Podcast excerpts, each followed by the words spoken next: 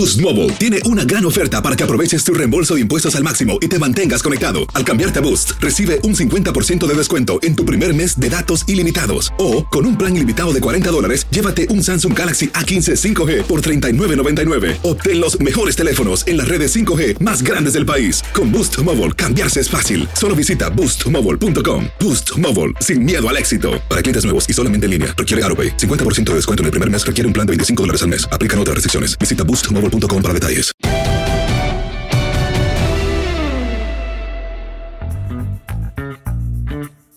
Bienvenidos, este es Amigos, el podcast de Tu DN con Henry, Enrique Mura, con José Bicentenario Segarra y su servidor.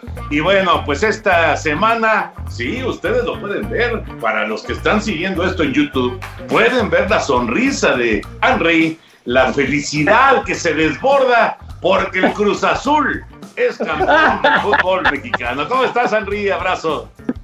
Oye, Pepe, ¿cómo están? Los saludo con mucho gusto. Voy a hacer una pequeña excepción. Y eh, lo que pasa es que, pues sí, mis hijos son muy, muy aficionados tan y tan al Cruz Azul, que además eh, han sido víctimas de la, eh, de la frustración a lo largo de tantos años. Y pues yo creo que fueron, por, su, por sus edades, pero aquella derrota en contra de Toluca, ¿no? Cuando le dieron en la Torre Villaluz, y luego cuando perdieron en contra de Monterrey, y luego las dos derrotas en contra del equipo del América. Entonces, pues la verdad, eh, ese es un momento en el cual están irradiando felicidad y pues yo me uno a, que estén tan contentos y que puedan ver a ese equipo favorito campeón, eh, algo que no habían visto, ¿no? Por cuestión de edades a lo largo de sus vidas. Exacto, exacto, Henry. Hay que, hay que felicitar, Pepillo, a la gente de Cruz Azul. Eh, este podcast no habla normalmente de fútbol, pero hay que, hay que decirlo eh, eh, fíjate que me tocó estar en el Estadio Azteca este domingo y la verdad lo que se vivió eh, con, no sé si era el 20, 25% de, de, del aforo del Coloso de Santa Úrsula, pero se sentía como si estuviera lleno, ¿eh? Y era una emoción, una emoción que sinceramente se contagiaba de, la afición azul por este, por este campeonato. ¿Cómo estás, Pepillo? Muy bien, mi querido Toño, Enricón, a todos nuestros amigos en el podcast, un abrazo, qué bueno que, que nos sintonicen, que estén con nosotros y pues sí, la emoción de, de toda la afición de la máquina, ¿no? Tantos años, 23 años de frustración y de aproximaciones y de perder y muchas veces de manera dramática y finalmente vino, vino este título que también tuvo su dosis de angustia, ¿no? De que los tenían abajo en el marcador y tuvieron que reaccionar en el segundo tiempo, pero, pero qué bueno por, por la máquina, ¿no? Ya, ya, ya merecían tener un campeonato después de tantos años de sequía. Efectivamente, bueno, ya, punto final al tema. Felicidades a la gente de Cruz Azul. Y vámonos con el béisbol de grandes ligas. Henry, ¿Qué le pasa a los Yankees de Nueva York? ¿Qué onda con los Yankees que venían en una buena racha y de repente se meten a Detroit y son barridos por los Tigres? Tuvimos el partido del domingo en TUDN, pero son barridos en tres juegos y además la ofensiva muy, pero muy escasa, muy ralita. Eh, de repente se apagaron los Yankees. Sí, de acuerdo. Eh, y yo creo que sí es una señal de alarma. Falta mucho todavía. Pero se hablaba acerca del el picheo de los Yankees, que también creo que les hace falta todavía por ahí una pieza más. Tienes a Kluber, que lamentablemente se lastimó después de haber lanzado el y Carrera, y tienes a Garrett Cole, pero pues creo que les hace falta un brazo. Pero aquí eh, eh, la, la, situación son los bats. Y ya en retrospectiva, yo no sé si es que hicieron bien o no al contratar a Giancarlo Stanton, porque les costó un dineral, siempre se la pasta lastimado y así que sea el pelotero clutch, el hombre que va a sacar los batazos, que te van a sacar de algún aprieto, que van a ganar un partido, francamente lo pongo en tela de juicio. Y además viene una semana complicadísima para el equipo de los Yankees, porque van a estar enfrentando tanto a las rayas y por lo pronto el partido de este lunes ya lo perdieron. Y luego van el fin de semana en contra de Boston. Entonces, eh, los Yankees creo que están metidos en un problema grave porque después de la derrota en contra de Tampa están a cinco juegos y medio. Tampa está enrachadísimo, hasta este lunes ha ganado 16 de los últimos 17. Por lo que eh, yo creo que los Yankees sí deben tener, eh, pues en este momento, una buena preocupación. Creo que finalmente se pueden meter a la postemporada y creo que la podrían hacer con un boleto de comodín si es que no ganan la división. Pero ya más adelante pensar en ser un equipo que realmente pueda aspirar a ganar el título de la Serie Mundial, tengo mis dudas. En un calendario tan largo, Pepillo, eh, las, las rachas negativas hay que buscar la forma de hacerlas lo más cortitas posibles, ¿no? Y alargar, como le está haciendo Tampa, las rachas positivas. Pero yo estoy de acuerdo con Enrique, ¿eh? O sea, lo de Carlos Stanton, sí, eh, y no es de este año, sí, desde que llegó de, de, los Marlines, desde que llegó como uno de los supermillonarios de los Yankees de Nueva York, ha dejado mucho que desear. No, la verdad que sí, ¿no? Oye, Giancarlo Stanton cuando tuvo su última temporada con los Marlines, pegó 59 jonrones, ¿no? Fue el más valioso de la Liga Nacional, etcétera, el supercontratazo que ustedes comentan, y entonces lo toman los Yankees, y con los Yankees se le ha pasado prácticamente todo el tiempo en el taller de reparaciones, un tipo sumamente frágil, que juega unos cuantos encuentros y otra vez ya que si el que si el brazo, que si el oblicuo, que si la espalda, que si lo que sea, entonces no ha sido para nada un elemento rentable y que haya rendido lo que de él se esperaba. Entonces, ahí sí es una, una baja muy, muy notoria en cuanto a la cuota ofensiva del equipo.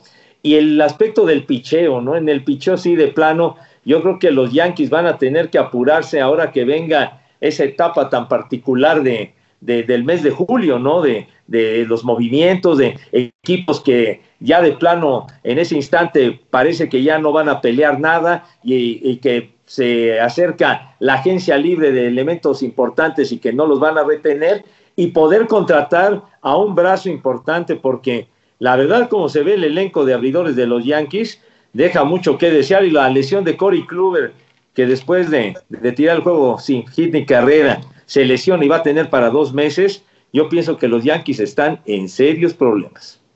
Ahora, Henry, hablabas acerca de esta racha extraordinaria de Tampa Bay. ¿Cómo le hace Kevin Cash? ¿Qué, qué, qué, cuál es la fórmula? Porque eh, este equipo no tiene las grandes estrellas.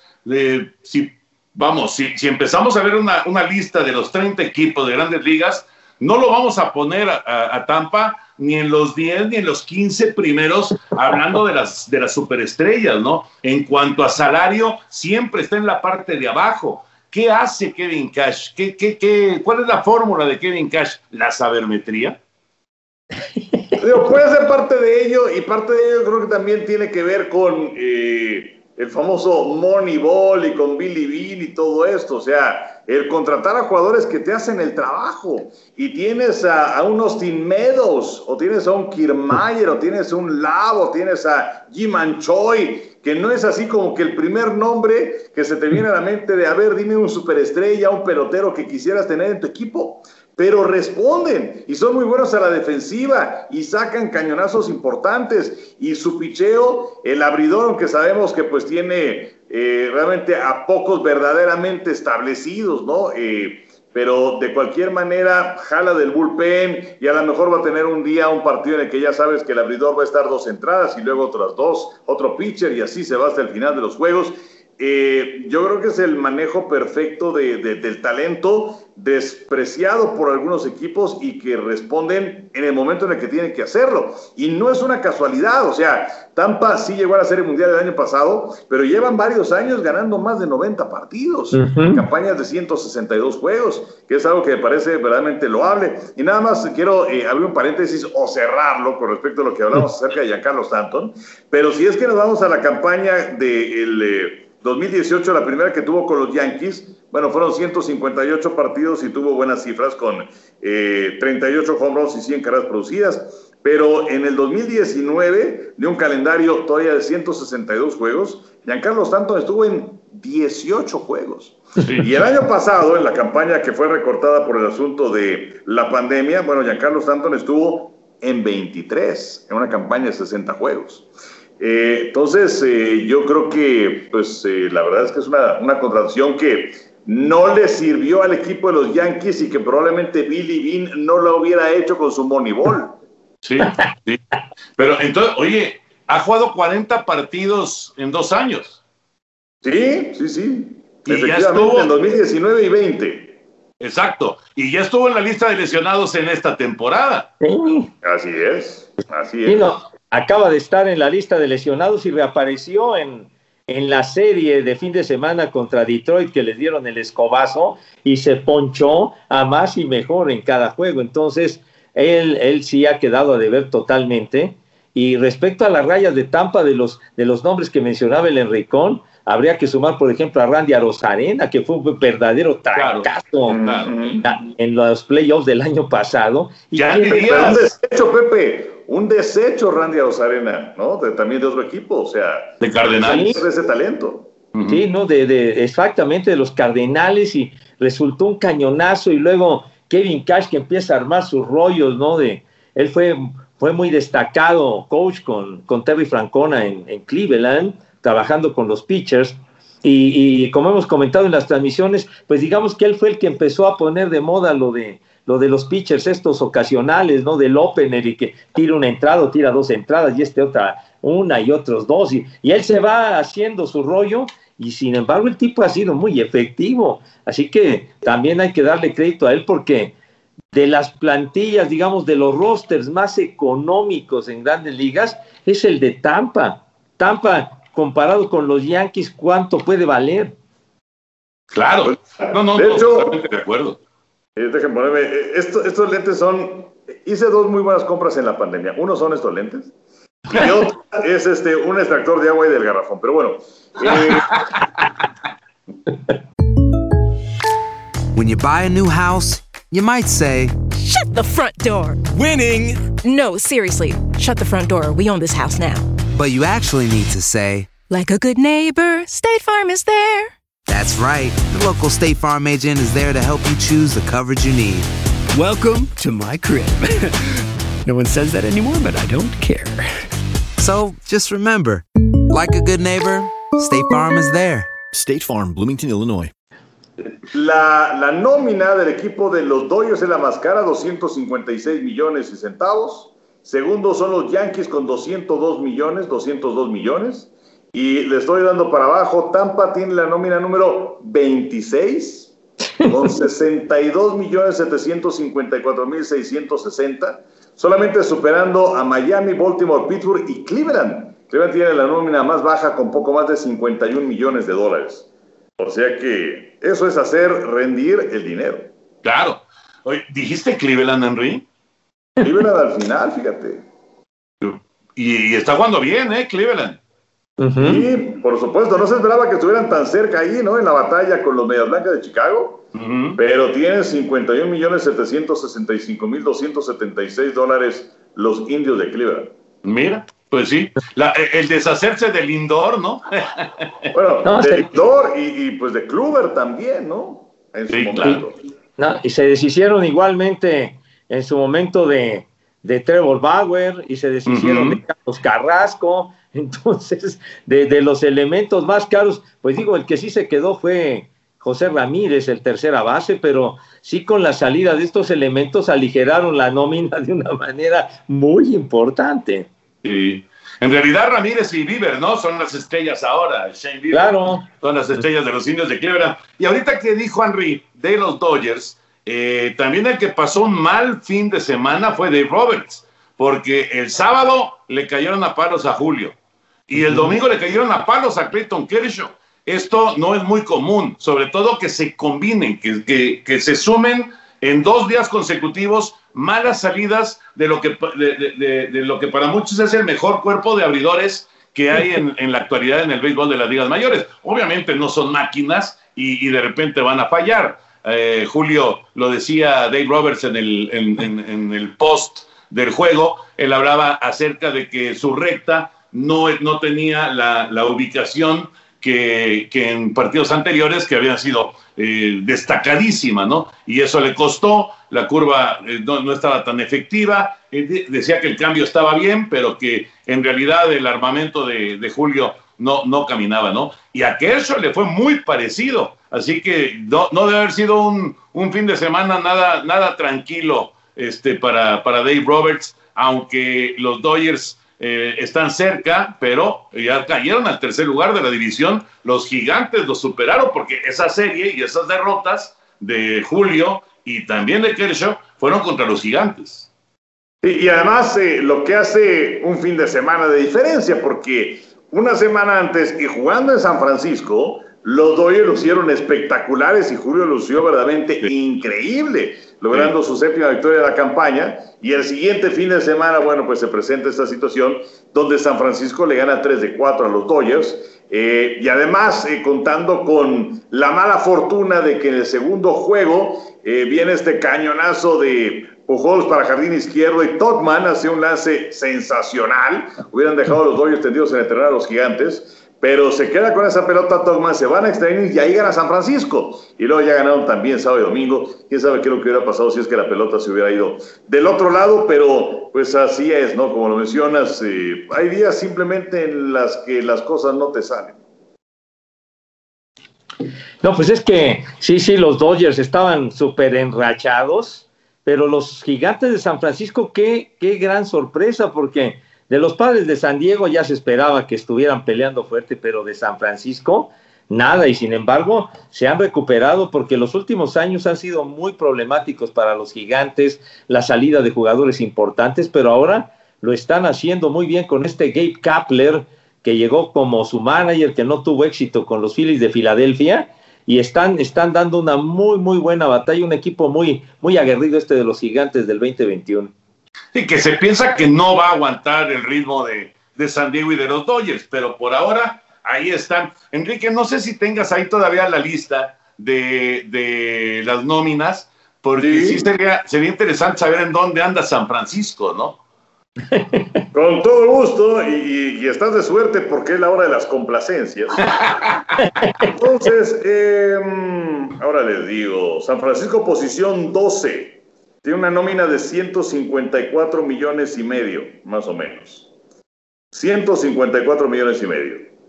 Bueno, está a la mitad, ¿no? Más o menos a la mitad de, los equipos de grandes ligas. Oigan, y para cerrar el tema del béisbol, una muy buena noticia, porque este lunes José Urquidi regresó a la Loma y lo hizo muy bien. Los Astros de Houston consiguieron la victoria, holgada victoria además, y eh, contra Boston, contra tus Medias Rojas, Pepillo, y además eh, el Mazatleco tiró seis entradas, solamente permitió una carrera, solamente tres imparables y ponchó a nueve rivales. O sea, la, la molestia que tenía José Urquidi ha quedado totalmente en el olvido. Esa es una gran noticia, por supuesto, para los Astros de Houston y para la Legión Mexicana en Grandes Ligas.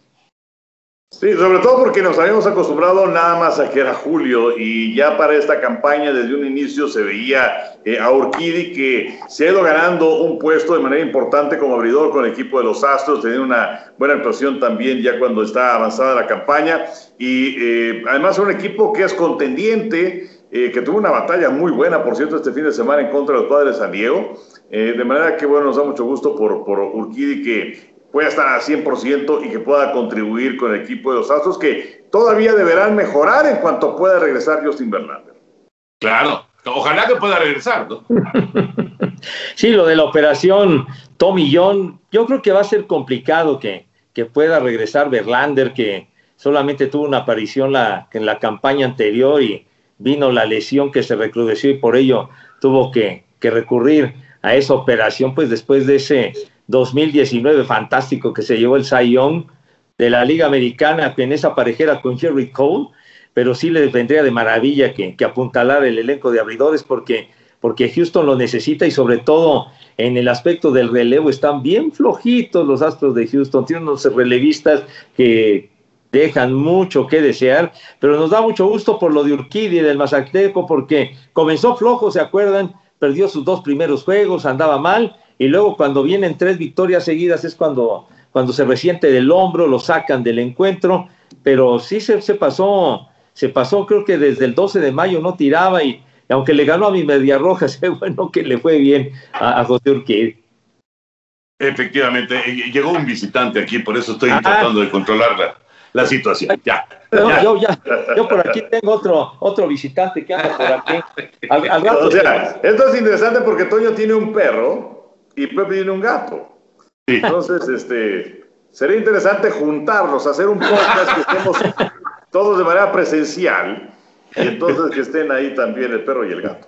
No, Henry, no, Henry, porque creo que Simba sí es un poquitito, este, se descontrola, digamos, con los meninos.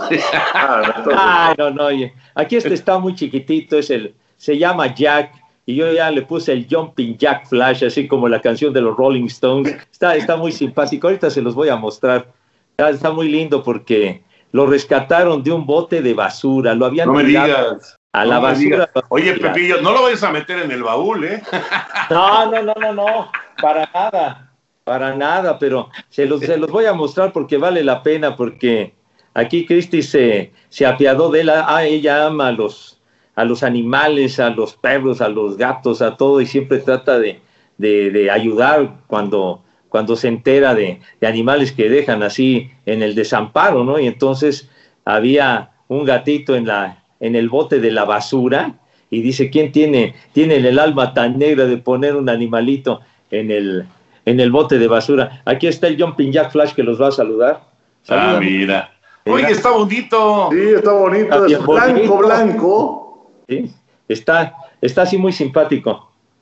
Ya, ya bañadito y todo, porque el pobre acarreaba más bacterias y mugre que ya No, o sea, el, el, rescate, a ver, Pepillo, ya, ya me interesó, ¿el rescate del bote de la basura fue reciente? Sí, pues fue hace, ¿qué? Fue hace unas tres semanas, tres Ah. semanas. Uy, no, Pepillo, todavía trae bacterias, ¿eh? Nada, es cierto. Ah, mira, Es más- mira, no, no trae bacterias. Es más, Pepe, ni te nos acerques mañana, ¿eh? Ah, bueno, eh, me, me fumigan antes, hombre, ya, no hay problema, pero, pero sí, sí, la verdad a mí me llama la atención de, de, que, de que haya personas que, que tengan el alma tan negra que Sí. puedan tirar a una mascota, un perrito, a un gato, a quien sea, que lo tiren a la basura porque ya les cansó o porque, o porque ya, ya que a quien tenían de mascota dio a luz a unos perritos, unos gatitos, ya, ya no nos interesan y los tiran. De veras es tener muy poca, ya saben qué, entonces. Muy Exacto. poca madre, Pepillo, muy poca madre. Exacto. O sea, lo dijiste con todas sus palabras, tener muy poca madre. Pero bueno. Aquí está a sus órdenes el Jumping Jack Flash.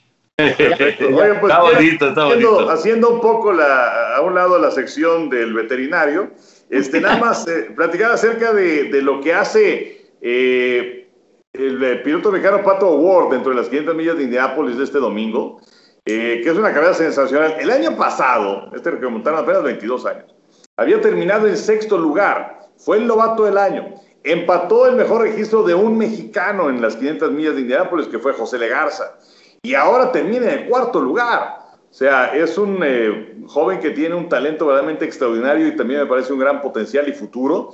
Ya se ha ganado una prueba para estar en un equipo de Fórmula 1 a la conclusión de la campaña en Abu Dhabi. Y eh, Elio Castroneves, que gana por cuarta ocasión eh, esta carrera de las 500 millas de Indianápolis, empatando el récord de todos los tiempos. Y además Castroneves tiene 46 años de edad y quienes eh, han ganado esta carrera después de cumplir 46 años, Al Onser, Bobby Onser y Emerson Fittipaldi.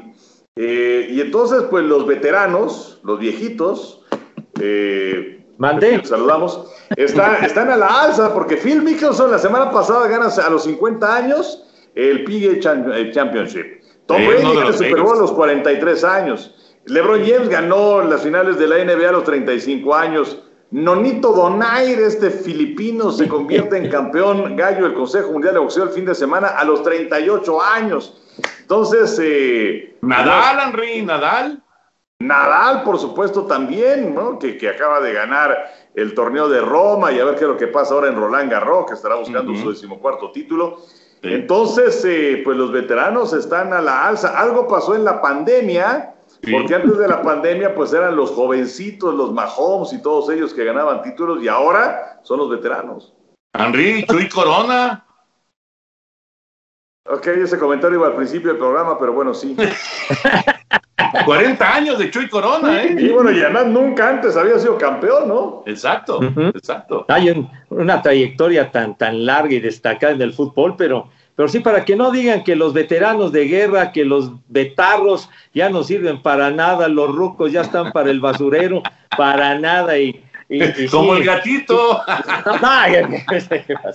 el gatito está joven. Este, pero lo de lo de Helio Castro Neves, ¿no? De, empatar el récord de, leyendas como AJ Foy, como Al Onser, padre, como Rick Mears.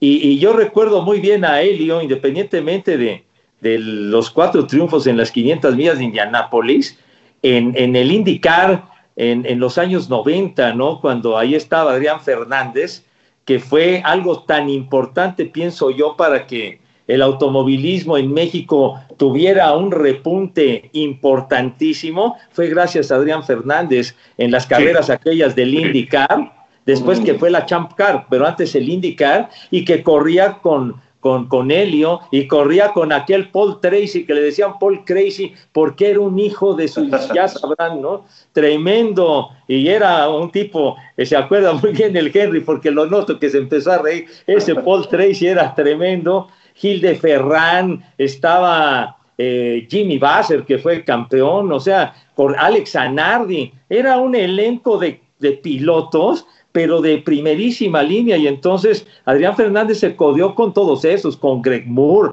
con, con, Juan Pablo Montoya, con los jefes, y llegó a ganar carreras Adrián, y Adrián llegó a correr en, en, Indianápolis y llegó a terminar en un séptimo lugar. Entonces, pues sí, realmente son pilotos de primerísima línea y, y qué bueno que a pesar de su veteranía, Castroneves estuvo muy bien, ganó y me da mucho gusto por el Pato Gol porque está muy jovencito y tiene, tiene un futuro por delante. Y se acuerdan que hace poquito ganó en ese óvalo que es tremendo y vertiginoso, el óvalo de Texas. Oye, Rey, eh, eh, ya, ya, me quedó la curiosidad porque platicando ayer que estábamos este, pues en algún momento de los tantos que nos vimos ayer, nos comentaste que iba en el sitio 12. Sí. ¿Te acuerdas? Sí. ¿Por qué brincó tantos sitios? ¿Qué fue lo que pasó? Bueno, no vi la carrera, pero probablemente haya sido porque pues, las carreras llegan a tener sus desfases, ¿no? De acuerdo a las entradas en pits y todo este tipo de situaciones. Entonces yo creo que fue por una cosa así. Eh, en donde pues eh, seguramente habrá entrado a pits y entonces a lo mejor salió un poco rezagado y ya después cuando todos los pilotos estaban en la vuelta que debía corresponder, por eso es que terminó en cuarto lugar. Pero fue una carrera verdaderamente sensacional para, para Ward, que había calificado en lugar 12. Eh, y, bueno, pues es una pista demasiado ancha, entonces son tres coches por cada una de las hileras, entonces partió en la cuarta fila.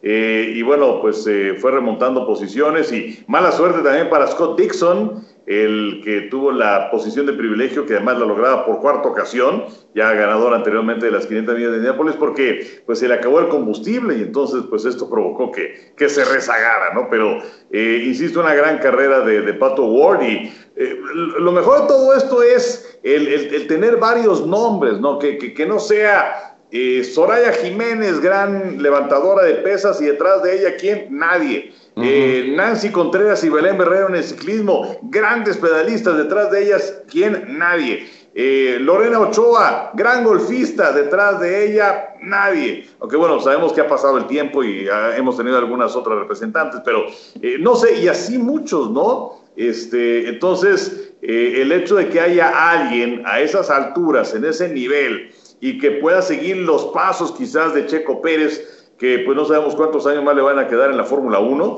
yo creo que es algo sensacional, ¿no? Oye, y ahorita que dijiste de, ahorita que dijiste de Checo precisamente, eh, se soltó el rumor de que a lo mejor esta semana firma una renovación de contrato con Red Bull, ¿no? Sí, sí, sí, bueno, ojalá se dé porque pues le daría mucha tranquilidad a Checo Pérez y no pensar nada más que puede ser esta temporada y ahí nos vemos. Exacto. Eh, eh, ya, vamos, en Mónaco tuvo una muy buena carrera, no se subió al podium, pero ya hizo eh, una buena labor, particularmente también porque, bueno, los coches de Mercedes tuvieron una carrera auténticamente para el olvido. Botas con el asunto este de lo de la tuerca y Lewis Hamilton que calificó séptimo y terminó séptimo.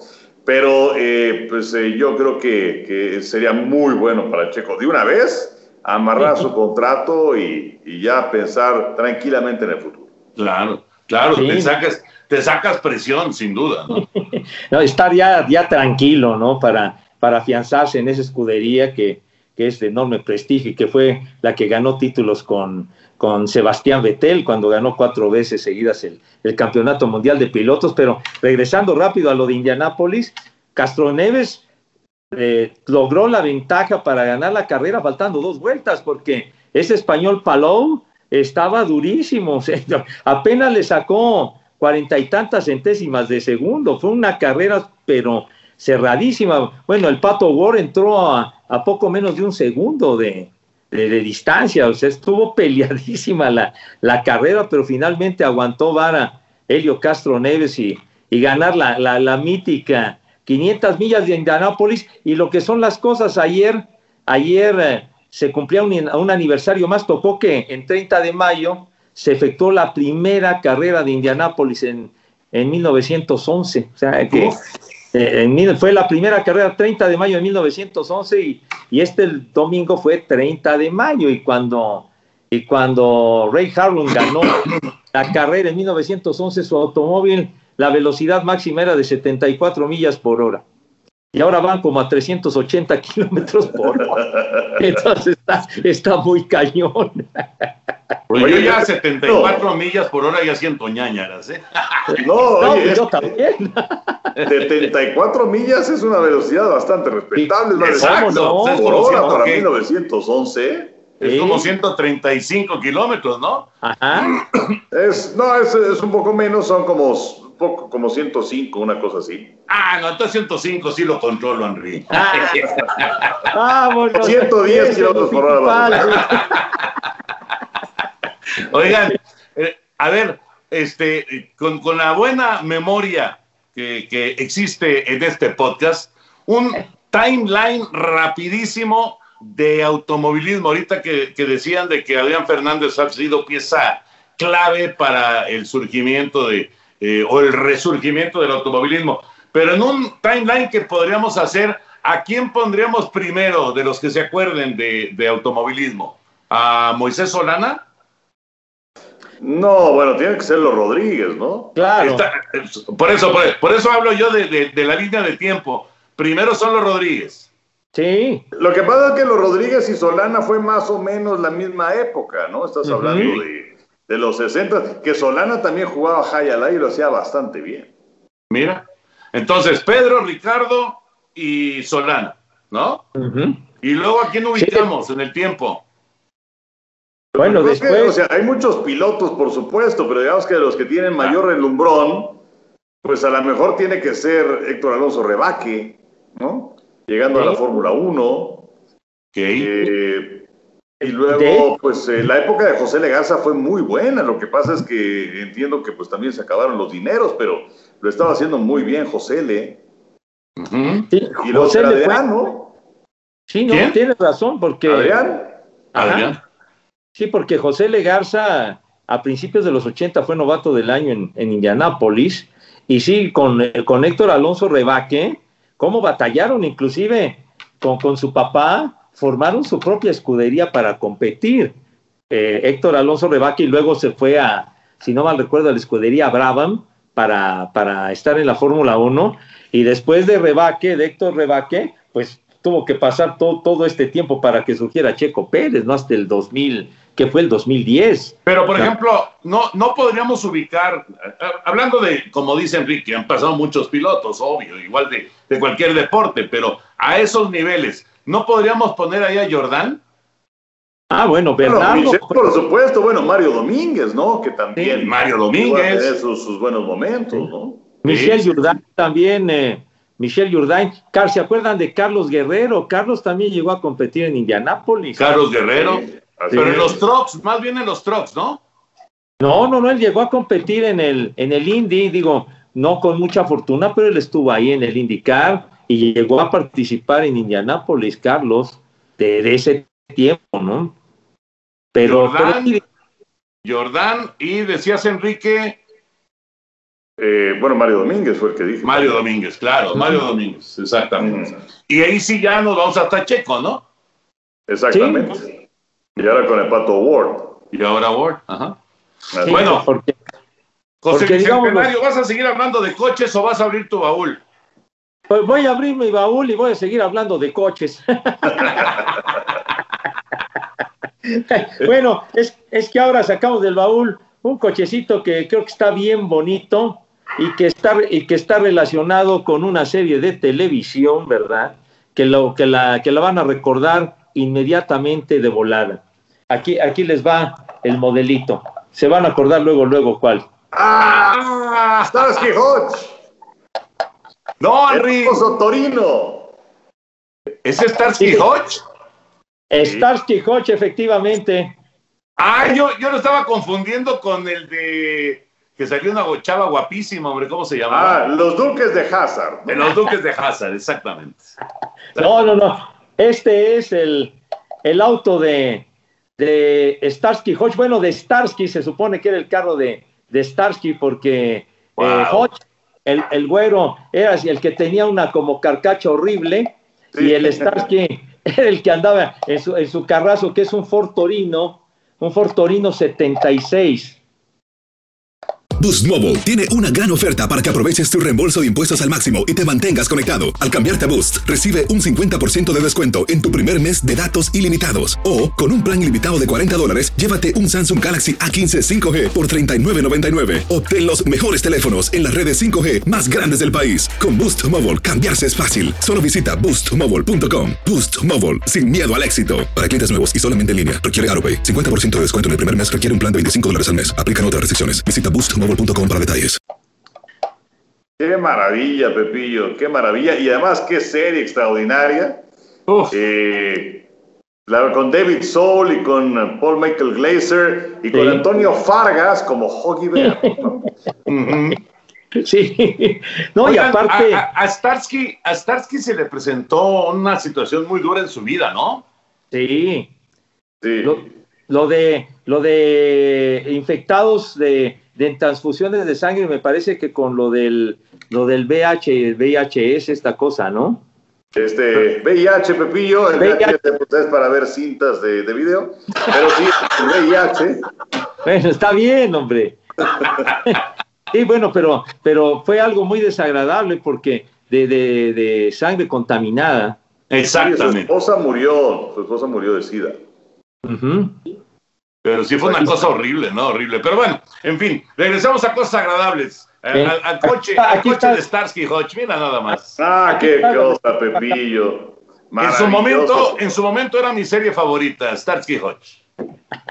Hombre, y además este contaba con, con música, tema que componía o que compuso Lalo Schifrin, que era un, o que sigue, que yo sepa, sigue viviendo un gran compositor argentino, que fue eh, quien, quien compuso la música de Misión Imposible y de tantas películas, ¿no? Mm. Sí, y ¿saben qué? Y el doblaje extraordinario, ¿no? Uf, de sí, Eduardo claro. Liñán y Sí. también de eh, José María Iglesias, era, era verdaderamente sensacional. Sensacional. No, Oye, el güero, el güero David Soul, el Hodge, él hizo Cantante. Exacto, sí, sí, sí, en, por ahí del 76, 77, que, que tuvo un par de éxitos, me acuerdo uno que se llamaba No te rindas, cariño, que la, la tocaban a cada rato en el radio, y otra Don't give up on us, baby. Exacto. Y la de. Dama de Plata, Silver Lady, también fue otro tema muy conocido de, de Hodge. Y, y bueno, quienes son fans de, de Clint Eastwood, seguramente recuerdan a, a David Soul en la película Magnum 44. Es uno de los de aquel escuadrón de motocicletas de, de, de- policías que se dedicaban a ultimar a los, a los delincuentes y entonces Clint Eastwood, Harry el Sucio, tenía que parar esos cuates que andaban desatados y uno de ellos era David Soul, que después se hizo muy famoso con, con la serie de Starsky Hodge. Y, y es de esos personajes, a ver Henry, tú que, tú que también, eh, pues eh, ahora sí conoces a profundidad muchas de estas carreras de, de- de estos eh, actores, es, es de esos, eh, tanto, tanto Starsky como Hodge, son de esos que quedaron encasillados en su personaje y ya no pudieron hacer algo importante después. Pues sí, y, y lo que pasa es que se dedican a otras cosas. eh, eh, me parece que Paul Michael Glazer también ha hecho dirección, Entonces, eh, pues eh, la, la, historia cambia y ya no los ves tanto en, en la pantalla. Eh, un personaje que recuerdo muchísimo de Paul Michael Glazer fue en la película de violinista en el tejado, que no sé si la recuerdan ustedes, pero pues él era el, el que había llegado al pueblo eh, de Anatevka, por cierto, y bueno, pues que tenía ideas revolucionarias y progresistas y todo esto, que además iba en contra de pues, lo que era el, gobierno eh, ruso en aquella época, y bueno, pues que lo habían mandado también a Siberia, en fin, pero hace un papel muy bueno, muy, muy joven también eh, Paul Michael Glazer, que es una película de principios de los años 70 con Topol, que le hacía de Tevi, el, lechero, y que pues era el, el actor principal en esa película. Pero, eh, pues sí, lo que pasa es que se, dedican a otras cosas también, ¿no? Independientemente de otro tipo de, de, papeles en donde ya no llegan a tener ese, ese boom tan fuerte, ¿no? O sea, sí, sí hay algunos que se los come el personaje y hay otros que simple y sencillamente se, se, dedican ya a estar fuera de cámara. Es interesante, ¿no? Porque yo recuerdo, y seguramente ustedes lo van a recordar muy, pero muy bien, el, el, el personaje eh, el actor que, que, te puede indicar o que te puede marcar que puede ser una figura muy, muy relevante en una serie y luego ser igual de relevante en otra serie, pues es el que hacía Tony Nelson y después JR, ¿no? En Mi Bella Genio y, y en Dallas. Larry Hagman. Larry Hagman, exactamente. Que bueno, que igual se la pasó mucho tiempo sin conseguir chamba, ¿eh? O sea, igual le pasó a William Shatner, que llegó a ser el capitán Kirk de Viaje a las Estrellas, eh, y, así pasa con muchos de ellos. Oye, ese cuate, qué bien conservado está, Henry. ¿Perdón? Qué bien conservado está ese cuate. Sí, tiene, tiene como 85, 86 años. increíble. Muy bien. Hace, hace, hace un montón de anuncios y también hizo mi simpatía. Ah, pero y una, y una serie que, que, me gusta muchísimo que se llama Boston Legal, que es por ahí noventera, principios del nuevo milenio, muy buena también. Oye, yo, ahora que, que dicen de, de, ese, de esos artistas, recuerdo a un artista que, que se encasilló en un papel y se acabó la historia, fue Linda Blair cuando hizo el papel en El Exorcista. Después de eso, no pasó nada con Linda Blair se encasilló ahí y se acabó la historia de esta, de esta, de esta actriz de por ahí de 1973 que hicieron la película. Pues sí, claro, es que es demasiada de repente la popularidad y el impacto, ¿no? Y entonces es bien, bien complicado, la verdad, este, el, el, quitarte de encima el personaje. Hay algunos que lo logran, insisto, pero, pero son contados, la verdad es que son contados. Bueno, Pepillo, algo más de Starsky Hodge, que ya vimos la caja también, es la caja está presente, como siempre. pero además corre bien bonito el carro, mira. Corre pero a todos. Vamos con el gatito. El Ford Torino 76 que está a sus órdenes. Gran Torino, así es el, el, carro, Gran Torino. Bueno, cerramos el baúl, Pepillo. Perfectamente. Cerramos el baúl. Y Henry, antes de, concluir, eh, básquetbol de la NBA, ¿qué te ha parecido el playoff? Eh, ¿Qué hay destacado? ¿Qué te parece? que ¿Quién ha decepcionado? ¿Cómo ves? Pues mira, eh, ahí están los tres grandes en la conferencia del Este. Milwaukee que barrió con Miami. Miami les había ganado el año pasado y eh, llegaron hasta la final de la NBA contra los Lakers, pero bueno, Milwaukee es un mejor equipo, eso es indiscutible. Eh, lo que está haciendo el equipo de Brooklyn, que por fin está jugando los tres grandes, Durant, Kyrie Irving y por supuesto también James Harden. Y tienes también en esa conferencia el equipo de Filadelfia con Embiid y con Ben Simmons. Cualquiera de esos tres equipos va a llegar a la final, los demás eh, los veo muy complicado. Eh, los Knicks ha sido algo interesante, una, una historia pues de, de, llamar atención, que por primera ocasión en ocho años se metieron a la postemporada. Cuando ganaron su primer partido en este compromiso en contra de Atlanta, Bueno, el festejo en el Madison Square Garden, el festejo en Nueva York fue tal que parecía que, eran los campeones de la NBA y habían ganado un partido.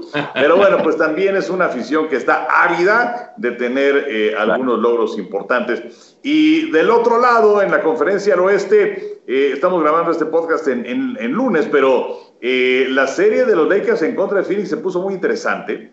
Eh, están empatados a dos victorias por bando. Eh, la localía en este momento le favorece a los soles porque dos de tres partidos se estarían jugando en su, en su casa y además en el partido del domingo salió lastimado Anthony Davis. Entonces, si es que un, eh, enfrentar a los Lakers nunca era una cosa agradable, pero si te, te tocaban, Qué mejor que fuera en la primera ronda, cuando venían un poco oxidadones todavía LeBron James y Anthony Davis, en fin.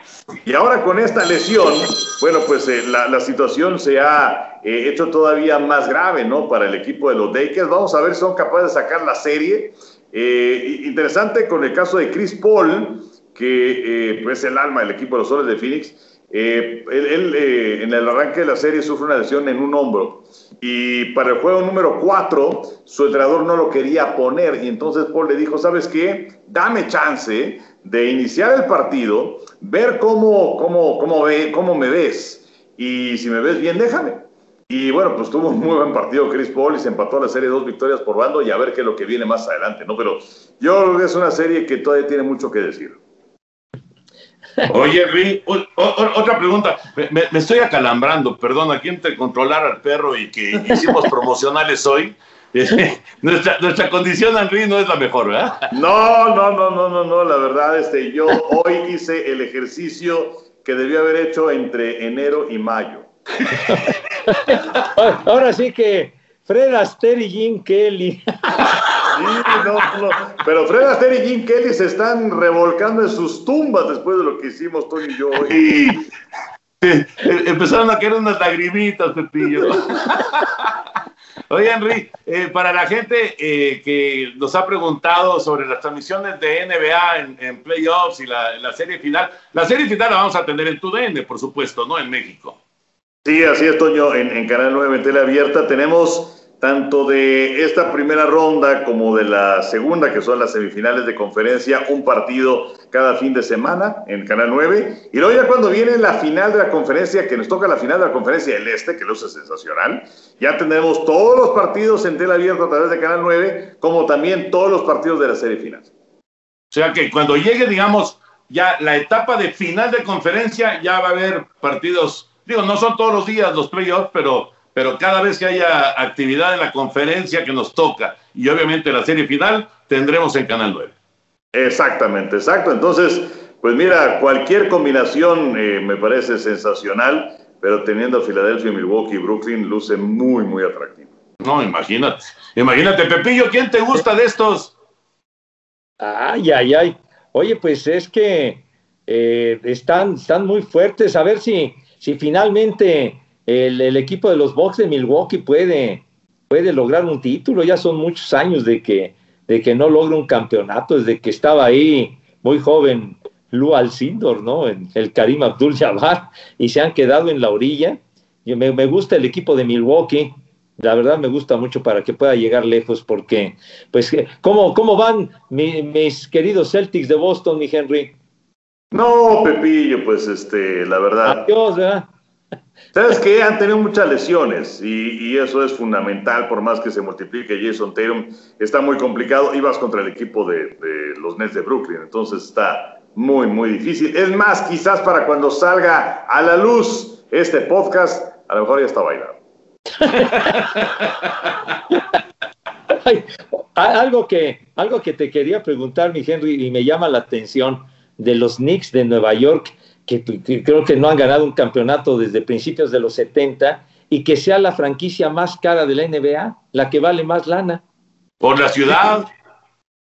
Claro, o sea, depende muchísimo, ¿no? El, mercado en el que te encuentres, porque también están muy bien valuados los eh, Nets de Brooklyn, de, quiero decir, los, este, sí, los, los Nets. Entonces sí es una situación en donde el mercado tiene muchísimo que ver.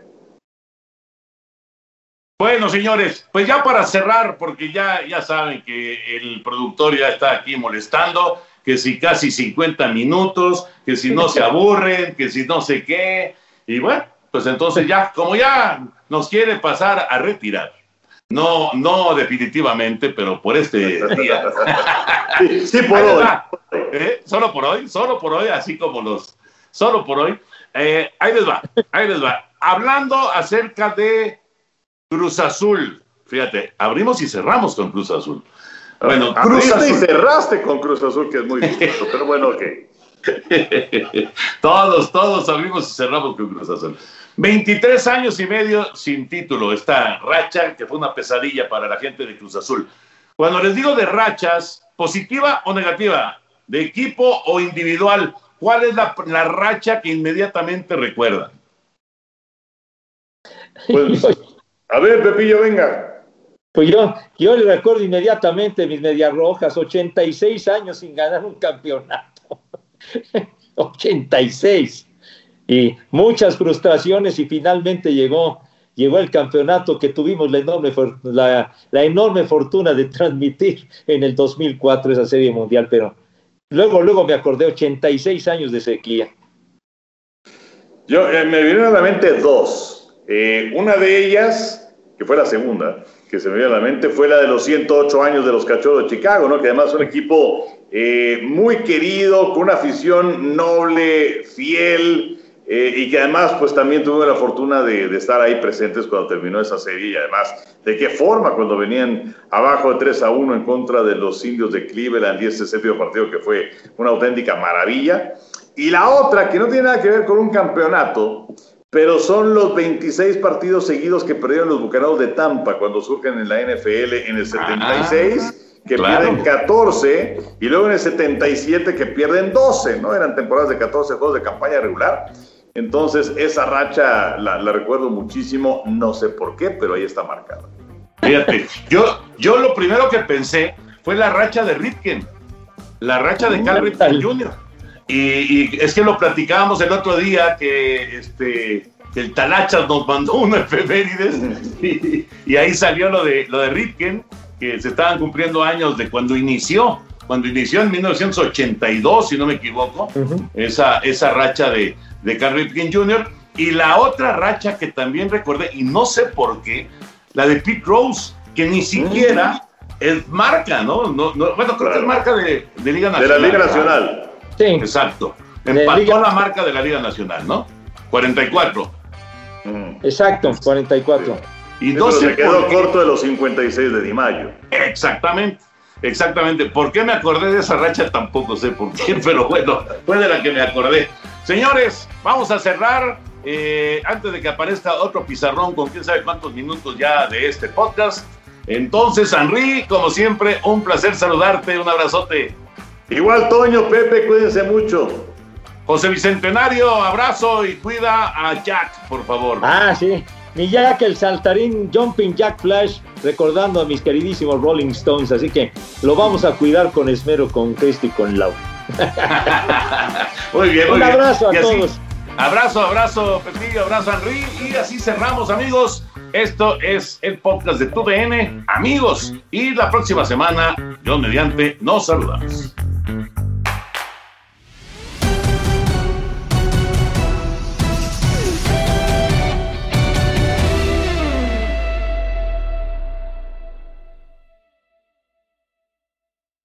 Boost Mobile tiene una gran oferta para que aproveches tu reembolso de impuestos al máximo y te mantengas conectado. Al cambiarte a Boost, recibe un 50% de descuento en tu primer mes de datos ilimitados. O, con un plan ilimitado de 40 dólares, llévate un Samsung Galaxy A15 5G por $39.99. Obtén los mejores teléfonos en las redes 5G más grandes del país. Con Boost Mobile, cambiarse es fácil. Solo visita boostmobile.com. Boost Mobile, sin miedo al éxito. Para clientes nuevos y solamente en línea, requiere AroPay. 50% de descuento en el primer mes requiere un plan de 25 dólares al mes. Aplican otras restricciones. Visita Boost Mobile para detalles.